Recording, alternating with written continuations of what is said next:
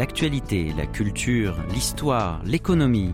Découvrez la Corée sous tous les angles sur KBS World Radio.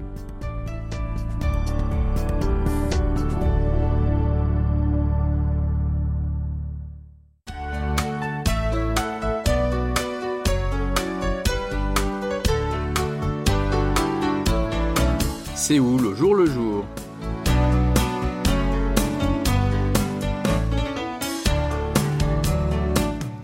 Toutes à tous, merci de nous rejoindre pour cette nouvelle édition de votre magazine de société Séoul au jour le jour. Alors où tout devient numérique, les inégalités liées au manque d'accès à Internet persistent toujours. Pour réduire l'exclusion numérique parmi les citoyens, la ville de Séoul a déployé un réseau Wi-Fi public gratuit depuis 2011. La municipalité a annoncé lundi un plan d'élargissement et de modernisation de son réseau Wi-Fi.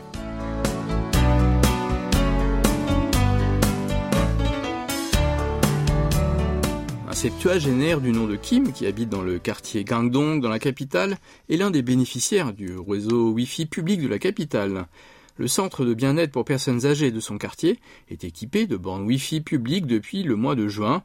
Désormais, il peut regarder des vidéos sur l'histoire, son sujet de prédilection, ou suivre des cours d'anglais en ligne sur son smartphone, sans se soucier des frais de connexion ou de limites de données.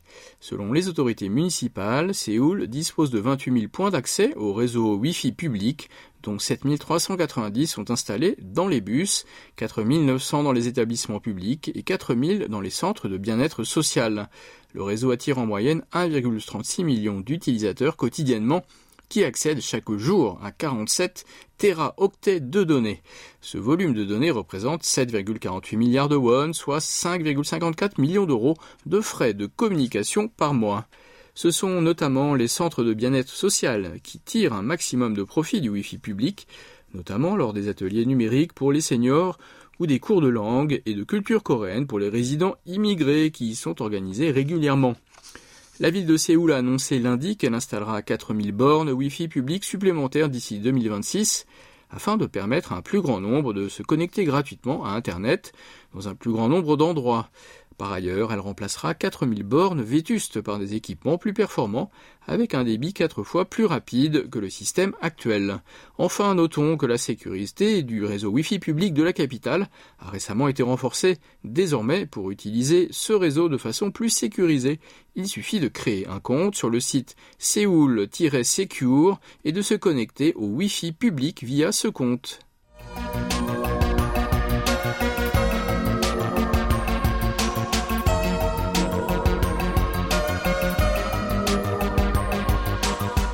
12 août dernier, vers 8 heures du matin, un passage piéton devant la station de métro Gangnam, dans le sud de Séoul, un conducteur de trottinette électrique se frayait un chemin entre les passants pressés de se rendre sur leur lieu de travail. Mais selon la loi sur la circulation routière, il est interdit de rouler avec un engin de déplacement personnel motorisé EDPM, comme la trottinette électrique sur un passage piéton. Cependant, ce jour-là, pendant une heure, aucun des douze conducteurs de trottinette électrique qui ont emprunté ce passage clouté à Gangnam n'est descendu de son appareil. Une piétonne de 25 ans a avoué se sentir en danger sur les trottoirs à cause des trottinettes qui sont totalement hors la loi. Même situation le 16 août dans l'après-midi devant la station de métro Shinchon dans l'ouest de la capitale. Sur un passage clouté, deux jeunes circulaient sur une trottinette électrique sans casque. Le nombre d'engins de déplacement personnel motorisés a connu une hausse considérable ces dernières années. Il a grimpé de 22 000 en 2019 à 88 000 l'an dernier. Parallèlement, le nombre d'accidents impliquant ces appareils a lui aussi augmenté en passant de 225 en 2018 à 1735 en 2021. Depuis l'entrée en vigueur d'une nouvelle loi sur la circulation routière en mai 2021, il faut être muni d'un permis de conduire approprié pour circuler sur un EDPM. En cas de non-respect de cette réglementation, l'auteur encourt une amende de 100 000 won, soit 73 euros. La loi prévoit également une amende de 20 000 won, ou 14 euros, en cas de conduite sans casque. En outre, les conducteurs de trottinettes électriques qui circulent sur un trottoir doivent s'acquitter de 30 000 won, soit 22 euros. Enfin, il est interdit de rouler à deux, sous peine d'une amende de 40 000 won, ou 29 euros. Entre mai et décembre 2021, la police a identifié pas moins de 73 500 cas de violation. Alors que les piétons continuent de se plaindre du comportement des utilisateurs de trottinettes électriques, ces derniers ont aussi leur mot à dire. Selon eux, il est trop dangereux de circuler sur la route en trottinette et les pistes cyclables sur lesquelles ils sont autorisés à rouler sont rares. Certains demandent à ce que la conduite sur les trottoirs soit autorisée avec une limitation de vitesse, comme c'est le cas par exemple au Japon avec une vitesse maximale de 6 km heure. Rappelons qu'il n'existe pas de limite de vitesse pour les EDMP sur la route, mais que simplement ces appareils sont bridés pour ne pas dépasser les 25 km heure. Pour notre première pause musicale, voici une chanson de Verbal Jint intitulée Shijagi Joa ou Good Start.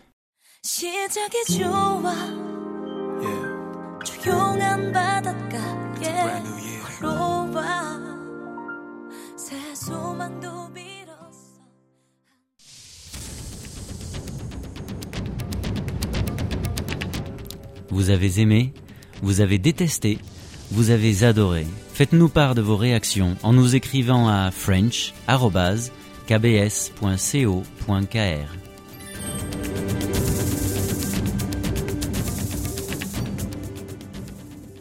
Bienvenue si vous venez de nous rejoindre. Vous écoutez C'est où le jour le jour en compagnie de Christophe Duvert ce mercredi 31 août.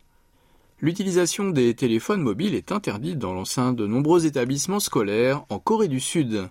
Les élèves doivent remettre leurs appareils aux professeurs à leur arrivée à l'école et les récupérer à leur sortie.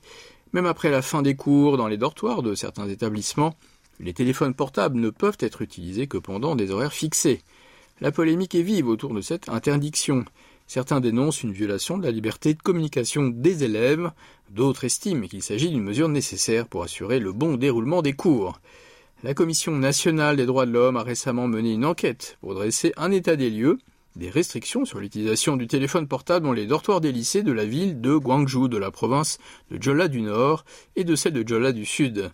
Selon les résultats de cette enquête, 46 établissements sur un total de 150 ont interdit ou restreint l'usage du téléphone portable par les élèves dans les dortoirs, notamment durant la nuit. Il justifie cette mesure par la nécessité de permettre aux élèves de dormir suffisamment et ainsi de ne pas affecter leur concentration en cours le lendemain. La commission a estimé que les lycées devraient encourager leurs élèves à utiliser leur smartphone avec modération au lieu de les y forcer. En outre, la plupart des lycées ont déclaré avoir fait signer le consentement par les élèves avant de leur imposer la restriction de l'utilisation du smartphone. Néanmoins, pour la commission, il n'est pas certain que le consentement était volontaire ou contraint. Enfin, 32 lycées imposent des pénalités aux élèves qui ne respectent pas la restriction, ce qui peut même déboucher sur une expulsion du dortoir. La Commission des droits de l'homme a recommandé à ces établissements de modifier le règlement intérieur du dortoir pour ne pas entraver excessivement la liberté des élèves.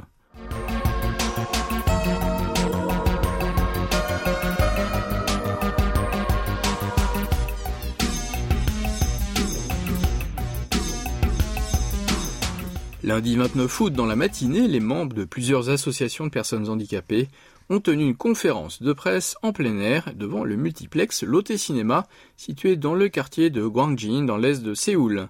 Ils ont appelé le Conseil du film coréen, le KOFIC, à œuvrer pour que les principales chaînes de multiplex du pays mettent rapidement en place les mesures garantissant l'accessibilité aux films du public en situation de handicap. Park Yong-hee, la présidente de l'une des associations, a affirmé qu'en regardant des films et en partageant la culture, les personnes handicapées se sentent appartenir au même monde et à la même époque que les autres. Elle a ensuite exhorté le COFIC à arrêter ses projections d'essais actuellement en cours. En effet, ce jour-là, dans les salles de l'Hôtel Cinéma à Gwangjin, le COFIC organisait des projections à titre d'essai de films accompagnés d'audio-descriptions et de sous-titres destinés euh, respectivement aux spectateurs malvoyants et malentendants. D'autres projections du même genre auront lieu dans les jours à venir dans les cinémas des deux autres grandes chaînes de multiplex du pays, CGV et Megabox. À travers ces projections, le Conseil entend vérifier la pertinence des audiodescriptions et des sous-titres et recueillir les avis des spectateurs handicapés sur la façon dont on pourrait améliorer ces dispositifs.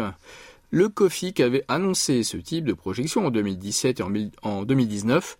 Or, si les associations des personnes handicapées demandent au COFIC d'arrêter ces opérations, c'est parce qu'elles y voient une simple tentative visant à gagner du temps et retarder la mise en place des audiodescriptions et des sous-titres obligatoires dans les salles décidées par la justice. C'est en 2016 que la question de l'accès des malvoyants et des malentendants au cinéma s'est véritablement posée dans la société sud-coréenne. En février de cette année-là, quatre personnes souffrant d'un handicap visuel ou auditif ont déposé un recours pour discrimination devant le tribunal que les trois principaux propriétaires de multiplex du pays fournissent obligatoirement des sous-titres pour les sourds ou malentendants et des audiodescriptions pour les aveugles ou malvoyants. L'année suivante, le tribunal de première instance a donné raison aux plaignants en ordonnant à l'OT Cinéma, CGV et Megabox de mettre en place les conditions nécessaires pour garantir l'accessibilité aux films des personnes handicapées. En 2018, euh, les chaînes de cinéma euh, ont fait appel de cette décision. Après trois ans d'attente, le verdict est tombé en décembre dernier. Ce sont toujours les spectateurs handicapés qui ont obtenu gain de cause. Ainsi, il est désormais obligatoire pour les multiplexes disposant d'au moins une salle comptant 300 fauteuils ou plus de proposer des audiodescriptions et des sous-titres pour les handicapés sensoriels dans au moins 3% de leurs séances. Simplement, la mise en place de cette mesure avance trop lentement au goût des spectateurs en situation de handicap qui ont hâte de découvrir, comme tout le monde, les derniers films dans les salles obscures. Pour notre deuxième pause musicale, je vous propose d'écouter une chanson de B1A4 intitulée Yonghwa Chorom ou comme un film.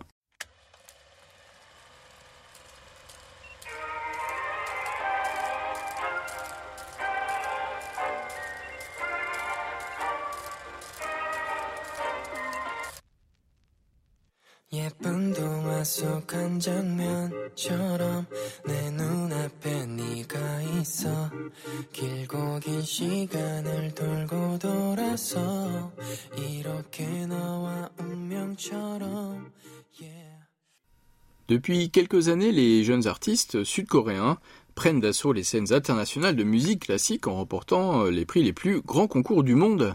C'est notamment le cas du pianiste euh, Joe Sangjin qui a gagné le premier prix du concours international de piano Chopin en Pologne en 2015.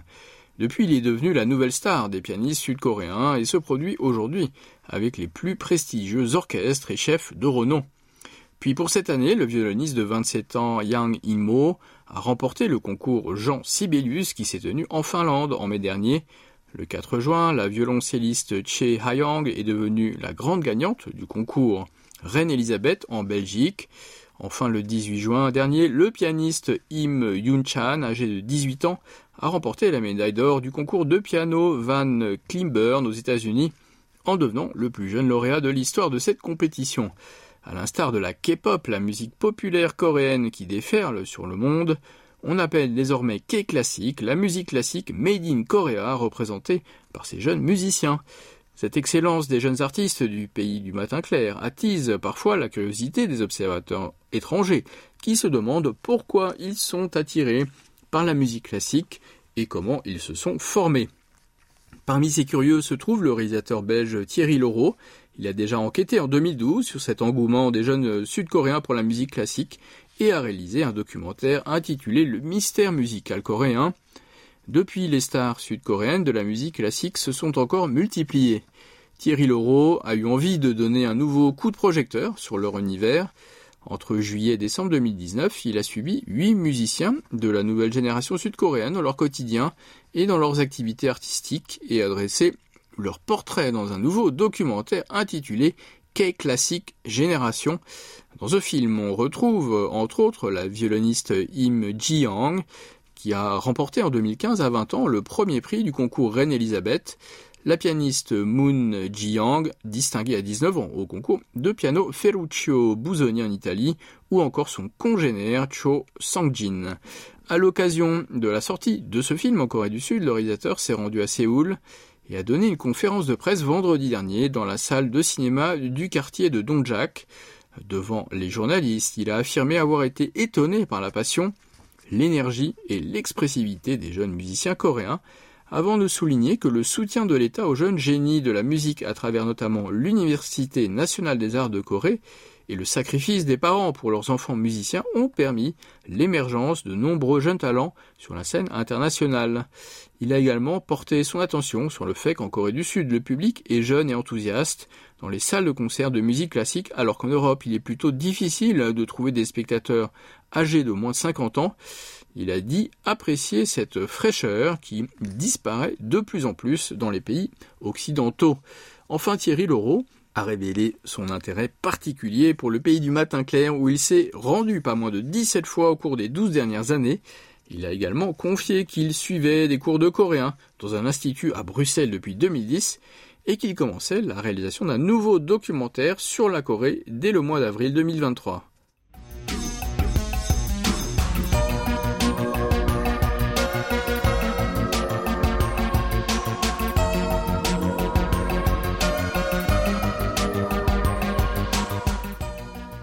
Inson est une femme âgée de 68 ans qui vit dans le quartier de Mapo à Séoul. Le 14 août dernier, elle a regardé en direct le concert du chanteur Im Young-woong via son téléphone mobile. Comment a-t-elle pu y accéder alors que les gens de son âge sont souvent peu familiers avec les pratiques numériques? Grande fan de l'artiste de 31 ans, elle a fait appel à son fils qui a installé sur le smartphone de sa mère l'application Twing, un service OTT ou de streaming vidéo en ligne, et a créé un compte sur le site du service pour elle avant de lui apprendre comment utiliser ce service. C'est ainsi qu'elle a découvert le tout nouveau monde des spectacles virtuels. Les personnes d'âge mûr ou avancé comme Madame Lee prennent une place de plus en plus importante sur le marché de la consommation des services de divertissement en ligne. Ces personnes âgées de 50 à 69 ans sont souvent désignées sous le nom de génération A, reprenant la première lettre des mots en anglais ageless, alive et attractive. Avec la pandémie de Covid-19, leur consommation de contenu vidéo en streaming a fortement augmenté. Selon une étude publiée par la Commission coréenne des communications, le taux d'utilisation des services en streaming vidéo est passé de 21% en 2019 à 44% en 2021 chez les personnes âgées de 60 à 69 ans. À l'autre bout du spectre d'âge, on remarque une tendance opposée à propos de la consommation du divertissement. Les jeunes nés entre le milieu des années 1990 et le milieu des années 2000, regroupés dans la génération Z, se tournent de plus en plus vers le rétro. Le succès récent de la série américaine Stranger Things auprès de ces jeunes en est un exemple. Cette série qui se déroule dans le milieu des années 1980 les a particulièrement séduits par son esthétique rétro. Un autre exemple, le girl group News Gene, qui a fait ses débuts en juillet dernier, a sorti son album physique accompagné d'une sacoche ronde pour CD qui s'est vendu comme des petits pains épuisés en une journée. Un engouement singulier de la part de ceux qui n'ont jamais connu l'époque des CD. Selon les observateurs, les jeunes qui se passionnent pour le rétro sont surtout attirés par son aspect à la fois nouveau et rassurant, qui en quelque sorte leur fait oublier la peur causée par l'incertitude de l'avenir.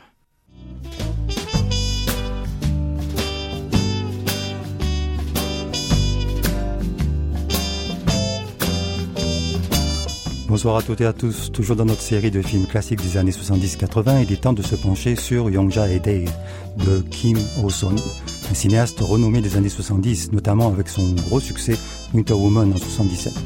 Mais c'est avant cela qu'il tourna Yongja, deuxième film à ouvrir le filon lucratif des films d'hôtesse. Contre toute attente, ce film centré sur une prostituée qui a perdu un bras remporta un gros succès. Voyons ce qu'il en est.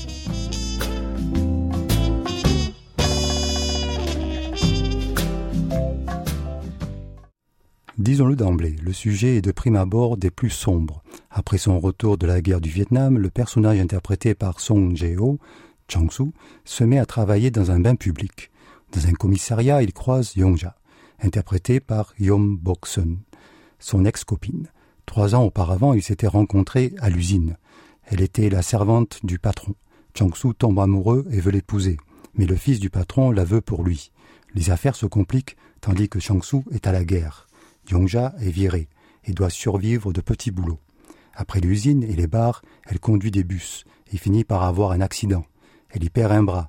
Elle se retrouve à faire le tapin comme prostituée professionnelle. Chang-soo la retrouve donc et lui promet de s'occuper d'elle et de lui fournir un bras artificiel. Mais Yongja préfère s'en aller seule. Plusieurs années plus tard, Chang-soo retrouve Yongja. Elle est mariée et a des enfants. Son mari est aussi handicapé. Chang-soo est heureux c'est le happy end final.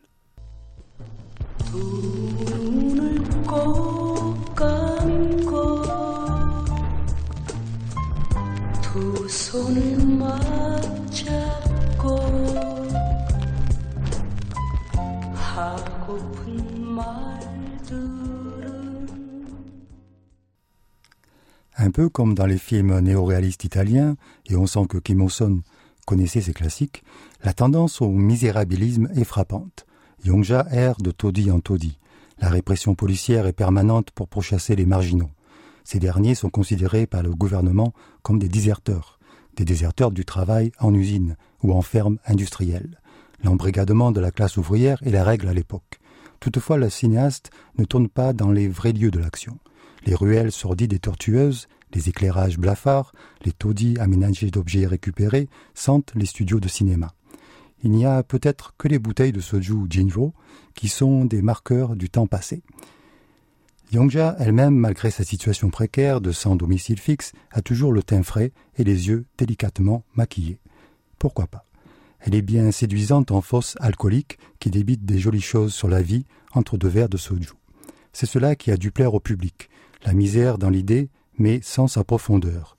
De même, l'handicap physique est à peine survolé. Les chansons de l'époque s'égrènent au fil des séquences, confirmant cette vision en technicolore de la condition prolétarienne des années 70. Le baiser à travers les barreaux entre une Yongja revêtue d'un bonnet jaune sur des lèvres roses bonbons et un Changsu en uniforme de prisonnier, flambant neuf, restera une image de cette.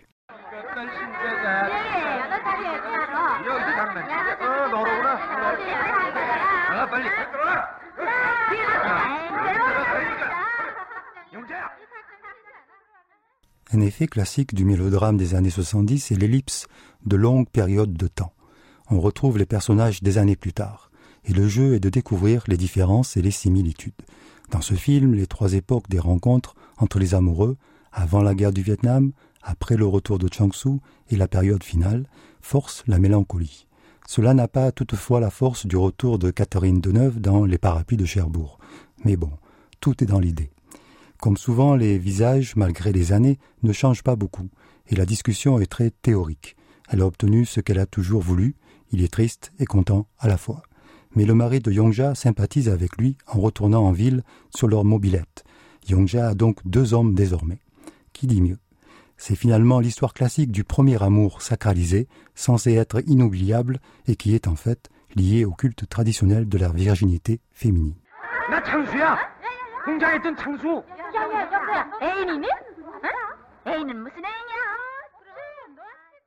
Les films d'hôtesse n'ont pas tous la même esthétique. Kim Ki-young, par exemple, avec son style très coloré et proche des films d'horreur, pour raconter ses histoires de servantes semi-prostituées. Kim O-son, lui, a longtemps conservé l'influence du néo-réalisme italien, tant admiré par les cinéastes coréens. Cela se voit sur certains plans de l'usine où travaille Chang-soo, mais cela disparaît dès qu'il se met à filmer les dialogues de rom-com, romance comédie, avec le surjeu comique de Chang-soo et la tendance glamour de Yongja, dû au réalisateur réputé pour découvrir de jeunes actrices. Kim son se départira de ses obligatoires et simplistes effets de rom-com quand la censure dictatoriale cessera d'officier. Son film Rainbow over Seoul, en 1989, tentera vainement de s'inscrire dans la mouvance pro-démocratique du cinéma de cette fin d'époque.